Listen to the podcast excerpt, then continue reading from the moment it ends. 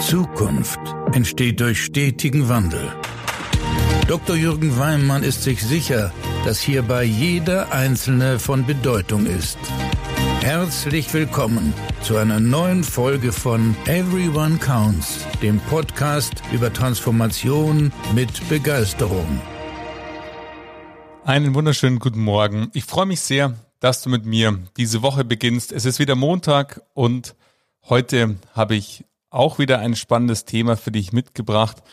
Wenn ich so an Gespräche, die aktuell stattfinden, denke, dann ist ein Thema immer omnipräsent, nämlich die Frage, wie können wir unsere offenen Stellen auch mit adäquaten Mitarbeitern besetzen. Und erst vor wenigen Tagen hat das Handelsblatt einen Artikel darüber geschrieben und genannt, dass gut 65.000 offene Stellen aktuell im Finanzmarkt in Deutschland vorhanden sind. Das sind 81 Prozent mehr als im Vorjahreszeitraum. Das heißt, die Gewinnung Mitarbeiter für bestimmte Funktionen, für Institute, das ist ein zentrales Zukunftsthema. Und mit diesem Zukunftsthema möchte ich heute ein paar Gedanken mit dir teilen. Woran liegt es eigentlich, dass dieser Mangel auftritt?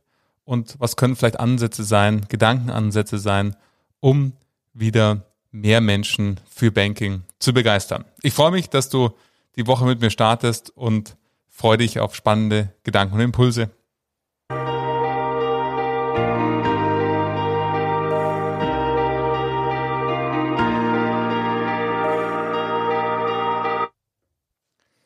Ja, wenn wir an offene Stellen denken, dann ist es ja etwas, was nicht nur im Bankenmarkt sich aktuell so stattfindet, sondern wir kennen viele Branchen, wenn wir die Gastronomie ansehen, die Hotellerie, dann gibt es viele Berichte darüber, dass eben Branchenvertreter sagen, es ist so schwer geworden, hier Menschen zu finden, für die Dienstleistung zu begeistern, teilweise Restaurants dann auch Öffnungszeiten verändern, um es noch hinzubekommen mit der bestehenden Mannschaft. Und interessant finde ich ist es, es gibt auch diejenigen, die genau anders darüber sprechen. Die sagen, nö, also Personal haben wir kein Problem. Und ich habe mir mal den Spaß gemacht und mit zwei befreundeten Gastronomen aus der Hotellerie gesprochen und die Frage gestellt, Mensch, warum ist es bei euch denn anders? Ich kann das jetzt hier nicht wissenschaftlich beweisen, dass es diese Aspekte sind, aber ich glaube zumindest einen roten Faden bei diesen beiden Gesprächen erkannt zu haben, nämlich die Art und Weise, wie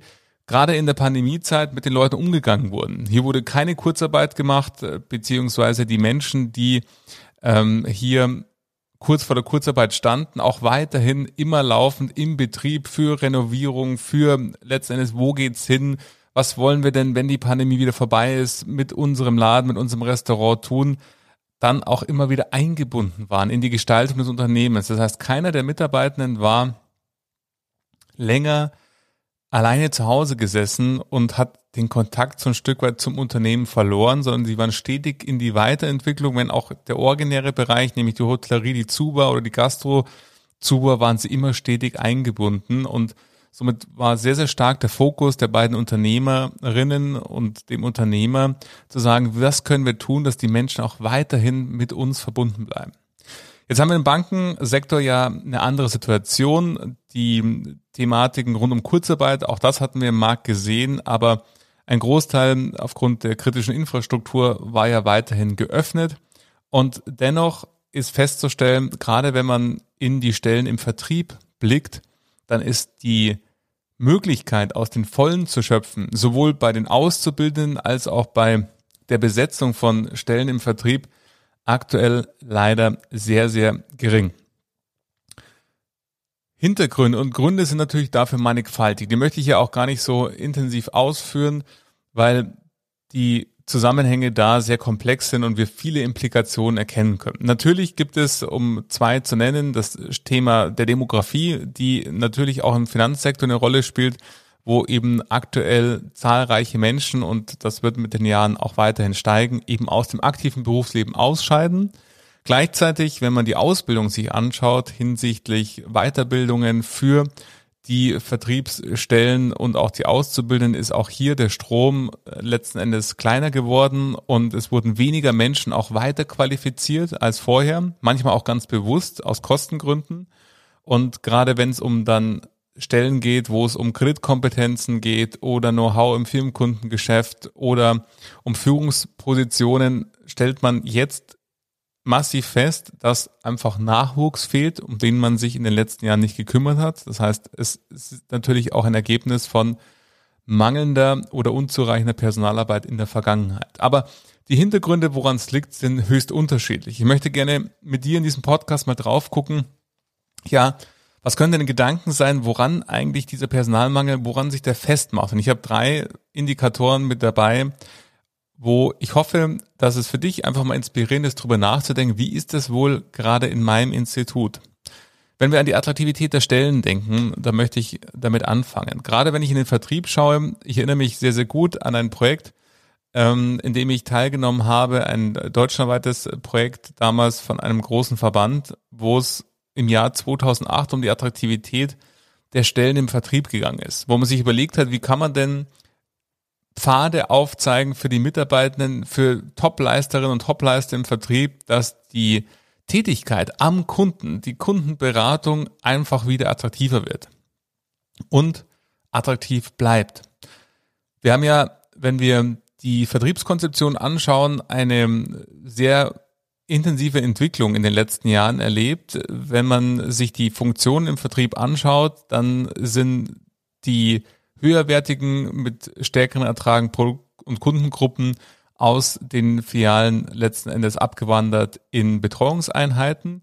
Gleichzeitig haben sich natürlich die Vertriebsziele massiv erhöht aus betriebswirtschaftlicher Notwendigkeit und auch als vorhandenen Potenzial die Notwendigkeit. Und wenn man die Attraktivität der Stellen anschaut, dann hat das ja eine qualitative und quantitative Komponente. Wenn wir verschiedene Bankengruppen anschauen, dann ist schon mal ein Unterschied, der erkennbar ist, dass die quantitativen Elemente, also die Bezahlung, die Leistungsbestandteile, die vorhanden sind, teilweise sehr unterschiedlich sind.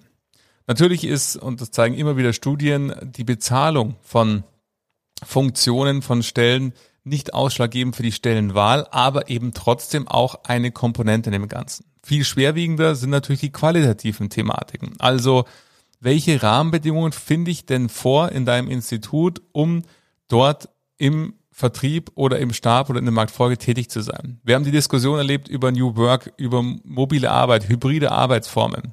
Auch heute noch gibt es Institute, wo es eben nicht möglich ist, eine WebEx-Konferenz zu machen, weil die Arbeitsplätze nicht darauf ausgerüstet sind. Und es sind nur ganz, ganz wenige Regionen, wo das ein Bandbreitenproblem ist, wo es in der Tat technisch nicht möglich ist, eine Videokonferenz oder mehrere Videokonferenzen teilnehmen zu lassen sondern vielmehr eine Kostendisziplin-Problematik, die aber teilweise fehlgeleitet ist, weil gerade wenn wir an hybride Führung denken und wenn wir an die Kollaboration denken, dass Zusammenarbeit, da sind virtuelle Tools und Möglichkeiten, mit denen zu arbeiten, nicht mehr wegzudenken aus der Arbeitswelt. Also die Attraktivität der Stellen speist sich aus qualitativen und quantitativen Kriterien, die höchst unterschiedlich sind. Ich möchte hier nur ein paar Gedankenimpulse liefern, um mal zu sehen, wie attraktiv ist es denn wirklich, wenn wir es mal objektiv bewerten, die aktuell offene Stelle. Und manchmal stellen wir fest, es gibt ein Vergütungsthema, wo es natürlich unter betriebswirtschaftlichen Aspekten die Frage ist, was können wir uns noch leisten, was wollen wir uns auch leisten, aber auch gleichzeitig die Situation, dass die qualitativen Komponenten, welche Rahmenbedingungen hat der Arbeitsplatz, welche Anforderungen hat auch der Arbeitsplatz, eben teilweise nicht so gestaltet sind, dass sie attraktiv erscheinen. Um ein Beispiel zu nennen, war in einem Haus, da war der Unterschied zwischen einer Privatkundenberatungsstelle und einer IKB-Stelle so gering bezogen auf die Vergütung. Der Anteil war je nach Vergütungsgruppe beziehungsweise nach Alter gestaffelt oder Gruppe, in der der Mitarbeiter war, sprachen wir da von 100 bis 150 Euro brutto die Ziele auf der anderen Seite zwischen einem Privatkundenberater und einem Individualkundenberater waren aber um knapp die Hälfte, wenn man den Werbbereich sich anschaut, höher als im Privatkundensegment. Jetzt ist ja die Frage, die super motivierten Mitarbeiter sagen, ich mache es trotzdem, weil ich will IKB werden, ich will weiterkommen und ich weiß, die Stelle des IKBs ist ja auch nicht meine letzte Stelle. Es geht dann nach weiter. Das heißt, die Perspektive der Menschen ist eher langfristig ausgelegt und dann gehen die auch solche Schritte mit. Wir haben aber auch Mitarbeiter in Instituten, die eben sagen, okay, ich würde gerne IKB werden und auch IKB bleiben, aber der Aufwand zu sagen, ich möchte hier jetzt von der Anforderung natürlich auch genügen und brauche jetzt eine deutlich höhere Zielerreichung wie als PKB und auf der anderen Seite die quantitative ähm, Erreichung, die dabei rauskommt in meinem persönlichen Geldbeutel, ist so gering, ja, dann bleibe ich lieber PKB. Gleiches sehen wir teilweise auch in Führung. Also das Thema Führung, wie attraktiv ist denn es, Führungskraft zu sein? Ist es nur noch eine zusätzliche Aufgabe oder wird Führung qualitativ auch mit Zeiten hinterlegt, die es möglich macht, als Führungskraft sich um die Mitarbeitenden zu kümmern? Also wenn ich an Personalmangel in den Instituten denke, dann denke ich vor allen Dingen in vielen Aspekten an hausgemachte Thematiken, die entweder aus einer vergangenen Nicht-Personalentwicklung stattgefunden haben oder aber und oder in der Situation liegen, wie attraktiv sind denn die Stellen wirklich aus quantitativen und qualitativen Gesichtspunkten. Hier gilt es natürlich im betriebswirtschaftlichen Kontext und ich kenne sehr, sehr viele G&Vs von Häusern und weiß, ob der natürlich Schwierigkeiten auf der einen Seite, wenn man an Ego denkt, im Sparkassensektor hinsichtlich der Eingruppierung von Stellen, dann ist es natürlich immer ein Drahtseilakt. Auf der einen Seite betriebswirtschaftliche Notwendigkeiten, auf der anderen Seite aber auch Marktgegebenheiten zu berücksichtigen. Aber in Teilen gibt es hier Anpassungsbedarf, sei es in qualitativen oder auch quantitativen Aspekten. Ein weiterer Aspekt neben der Attraktivität der Stellen kommt natürlich noch hinzu. Das ist das Thema, wie wird denn Führung im Institut gelebt? Und wie erlebe ich auch als Mitarbeitende meine direkte Führungskraft? Also ist da auch der Fokus darauf, mich als Mensch weiterzuentwickeln, mich auch vielleicht mal gehen zu lassen in andere Bereiche oder Kundensegmente? Oder ist eher das Fortkommen negativ konnotiert nach dem Motto, die oder der kriegt nicht genug, ist unzufrieden, undankbar. Jetzt ist sie doch erstmal seit ein oder zwei Jahren auf dieser Stelle. Warum will sie denn jetzt schon wieder die nächste Stelle haben? Das kann doch nicht angehen. Ich habe selber fünf, zehn Jahre gewartet, bis es bei mir persönlich weiterging. Und solche Haltungen, die aus einer vergangenheitsorientierten Denke herkommen, sind natürlich ebenso manchmal Implikationen, dass Menschen sagen, bei dieser Person oder mit dieser Person möchte ich einfach nicht mehr arbeiten. Oder in diesem Bereich möchte ich, bewerbe ich mich gar nicht erst rein, weil ich eben von vielen Kolleginnen und Kollegen, und das ist ja das Schöne im Banking, dass Menschen unfassbar gut vernetzt sind, miteinander, miteinander sprechen, aber eben sagen, in dem Bereich möchte ich einfach nicht sein. Weil davon habe ich schon so viel Negatives gehört. Also die Qualität ihrer Menschen, die aktuell in deinem Institut Führungskräfte sind, spielt natürlich auch eine Rolle. Sind es die richtigen Frauen, die richtigen Männer am richtigen Ort? Oder gibt es einen Teil der Führungsmannschaft, wo, ich erlebe das immer wieder, wo Vorstände ihm mit Zähneknirschen sagen, ja, wir wissen, da haben wir ein Thema. Diese Themen gilt es, so schwer es ist und manchmal auch so steinig der Weg ist, zu lösen und sie von diesen Menschen perspektivisch entweder zu trennen oder sie eben zumindest aus der Führungsrolle rauszunehmen, weil die vergiften schlichtweg das Betriebsklima und führen dann dazu, dass Geschichten oder Mythen sich über manche Bereiche entstehen, die dazu führen, dass intern gar nicht erst Bewerbungen in diesem Bereich stattfinden. Also wir sehen, Attraktivität der Stellen hat eine quantitative und eine qualitative Komponente. Wir sehen, die Rolle der Führungskräfte spielt natürlich einen herigen Einfluss auf das Thema der Attraktivität von Stellen, aber auch auf Punkt von, habe ich überhaupt Lust, Teil des Vertriebs zu sein? Und der letzte und wahrscheinlich einer der zentralen Punkte neben der Attraktivität das Thema die Kultur in deinem Institut. Wenn wir auf der Vertriebsseite bleiben wollen, wie attraktiv ist es denn? Wie hoch ist denn eigentlich das Ansehen des Vertriebs im Unternehmen? Wie hoch ist das Ansehen der Marktfolge im Unternehmen des Stabes? Ist es eine gleichwertige Betrachtung aller Bereiche, weil dein Institut verstanden hat, dass es ja überhaupt nicht um Vertrieb, Marktfolge oder Stab geht, was eine rein künstliche, organisatorisch geprägte Denke ist, sondern es geht ja im Kern davon, weder ohne Vertrieb noch ohne Marktfolge noch ohne Stabsmitarbeiter funktioniert ja das gesamte Unternehmen, sondern es ist ein gemeinsames Ziel, was alle vereint, der beste Finanzdienstleister in der Region zu sein. Und dafür braucht es unterschiedliche Funktionen. Es braucht die Spezialistinnen und Spezialisten im Kundengeschäft. Es braucht die Spezialistinnen und Spezialisten in der Kreditanalyse und in Kreditcontrolling. Und genauso braucht es die Spezialisten im Controlling, in Personal, in Rechnungswesen und so weiter und so fort. Das ist eine Mannschafts-, eine gemeinsame Teamleistung, die da stattfindet, was eine Bank, ein Institut ausmacht. Oder ist es noch so ein Stück weit kulturell so, dass man sagt, ja, die im Vertrieb da draußen, die da drin in den Stäben und Markt folgen und irgendwie koexistiert man im besten Fall nebeneinander oder im schlimmsten Fall gibt's da auch noch dann so Rangkriege. Ja, sind wir jetzt eigentlich, müssen wir alles machen, was der Vertrieb sagt oder müssen wir jetzt alles machen, was der Stab sagt? Das sind alles Diskussionen, die kulturelle Ausdrücke sind.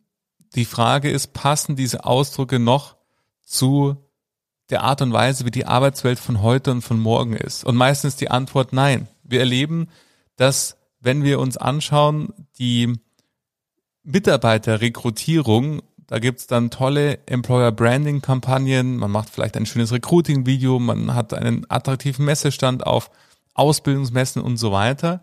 Aber dann, wenn der Mensch dann sich für das Institut entschieden hat und erlebt, wie ist es denn da tagtäglich zu sein? Wie agieren denn die Menschen miteinander?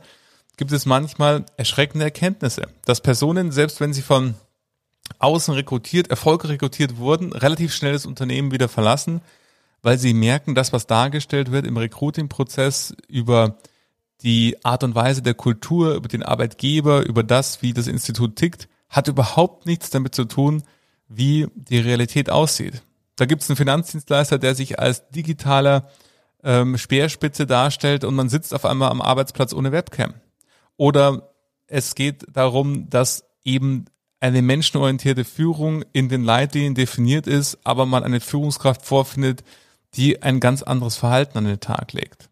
Und daran erkennst du, und ich möchte dir diese Zusammenhänge einfach wieder bewusst machen, dass der Personalmangel immer nur ein Ergebnis ist von vergangenen strategischen Entscheidungen, die getroffen wurden oder eben im Falle von unfähigen Führungskräften nicht getroffen wurde.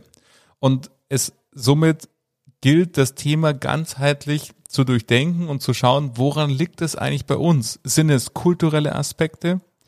Sind es Aspekte, die damit zu tun haben, dass die Stelle, um die es gerade geht, die schwierig oder nicht zu besetzen ist, eben anhand von qualitativen oder quantitativen Kriterien unattraktiv ist oder scheinbar nicht so attraktiv erscheint, weil wir ein Kommunikationsproblem haben, dass das Paket an sich stimmig ist, aber gar nicht bekannt im Betrieb. Oder der zweite Aspekt, den ich genannt habe, weil wir über einen Bereich sprechen, wo wir einfach eine Führungskraft haben, wo wir schon, wenn wir mal ganz ehrlich zu uns sind, seit Jahren wissen, die Art und Weise, wie wir Führung denken und wie wir Führung im Unternehmen leben wollen, ist nicht die Art und Weise, wie dieser Mensch mit Führung umgeht. Und somit ist Personalmangel oder offene Stellen nicht ein Phänomen, was vom Himmel gefallen ist. Es wurde verschärft durch die Pandemiesituation und die zugehörige Umorientierung von vielen Menschen in dem Zusammenhang eben mit Homeoffice etc wo man sieht, ich möchte einfach flexibler mein Leben mit dem Berufsleben vereinen beispielsweise und daraus Anforderungen an die Institute entstanden sind. Das hat natürlich diesen Effekt beschleunigt. Gleichzeitig sind die Implikationen, die entstanden sind, immer in der Vergangenheit zu suchen, in Entscheidungen der Vergangenheit, die eben getroffen wurden und nicht getroffen wurden. Und wenn wir das wahrnehmen und sehen, dann kann es uns auch gleichzeitig wieder optimistisch stimmen, weil dann kann man es ja auch aktiv wieder managen und nach vorne gerichtet ändern. Nämlich durch die Fragestellung, was können wir tun, um die Attraktivität der jetzt offenen Stellen hier zu erhöhen? Was können wir tun, um Führungskräfte an Bord zu haben, die die Unternehmenskultur, wie sie die Vorstände vorleben und für ein zukunftsfähiges Institut haben wollen, eben auch weitertragen und weiter inspirieren die Menschen. Und was können wir tun, um eben daraus eine Kultur zu schaffen, wo Leute angezogen werden, wo die sagen, Mensch, da habe ich schon so viel gehört am Dorfplatz, am Volksfest von Freunden, Bekannten, von Kunden. Da will ich auch ein Teil davon sein. Ich will auch ein Teil von dieser starken Gemeinschaft sein, weil die einfach anziehend, weil die attraktiv wirkt. Das ist ein Unternehmen, was innovativ ist, was hier der Platztisch am, in der Region ist, am Markt ist, der beste Finanzdienstleister vor Ort. Da will ich unbedingt ein Teil davon sein. Also hin zu einer hochattraktiven Arbeitgebermarke, die aber wenig durch Labeling, also durch Aufhübschen von etwas, was nicht hübsch ist, entsteht, sondern die strahlt, weil man eben spürbar merkt, die meinen es ernst und die sind so. Und ich hoffe, ich konnte dir mit diesen drei Aspekten ein paar Gedankenblitze auslösen in diesem Podcast, mal drüber nachzudenken, woran könnte es eigentlich in meinem Institut liegen? Und total gerne, lass uns drüber sprechen, was, was deine Erkenntnisse sind, deine Gedanken sind und die austauschen, weil ich glaube, hier ist es ganz wichtig und entscheidend, wie bei vielen strategischen Themenstellungen, da gibt es nicht nur die eine Antwort oder die einen Antworten, sondern im Dialog, im gemeinsamen darüber nachdenken, woran könnte es denn in dem speziellen Fall bei dieser Stelle, woran könnte es denn da liegen?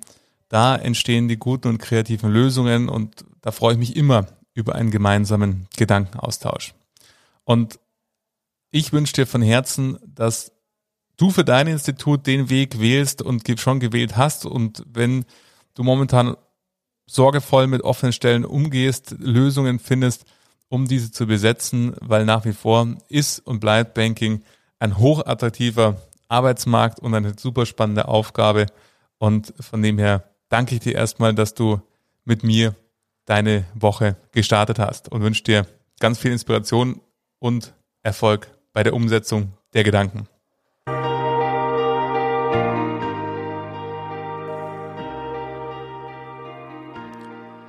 Ja, ich freue mich sehr, dass du die Woche mit mir begonnen hast. Und ähm, hier wieder der Hinweis, wenn du Lust hast, dass andere Menschen auch diese Folge hören, leite sie gerne weiter. Empfehle diesen Podcast weiter, abonniere ihn, dann bekommst du immer alle zwei Wochen eine Push-Mitteilung, wenn eine neue Folge montags erscheint. Und natürlich freue ich mich auch über fünf Sterne bei Apple Podcast für diesen Podcast. Und wenn wir gemeinsam in den Dialog treten über diese Folge, du findest mich auf LinkedIn, auch da ist der Link unten in den Show Notes und natürlich über meine E-Mail-Adresse, auch die findest du in den Show Notes. Und ansonsten wünsche ich dir jetzt erstmal eine schöne Woche und freue mich, wenn du in zwei Wochen hier wieder einschaltest. Dein Jürgen.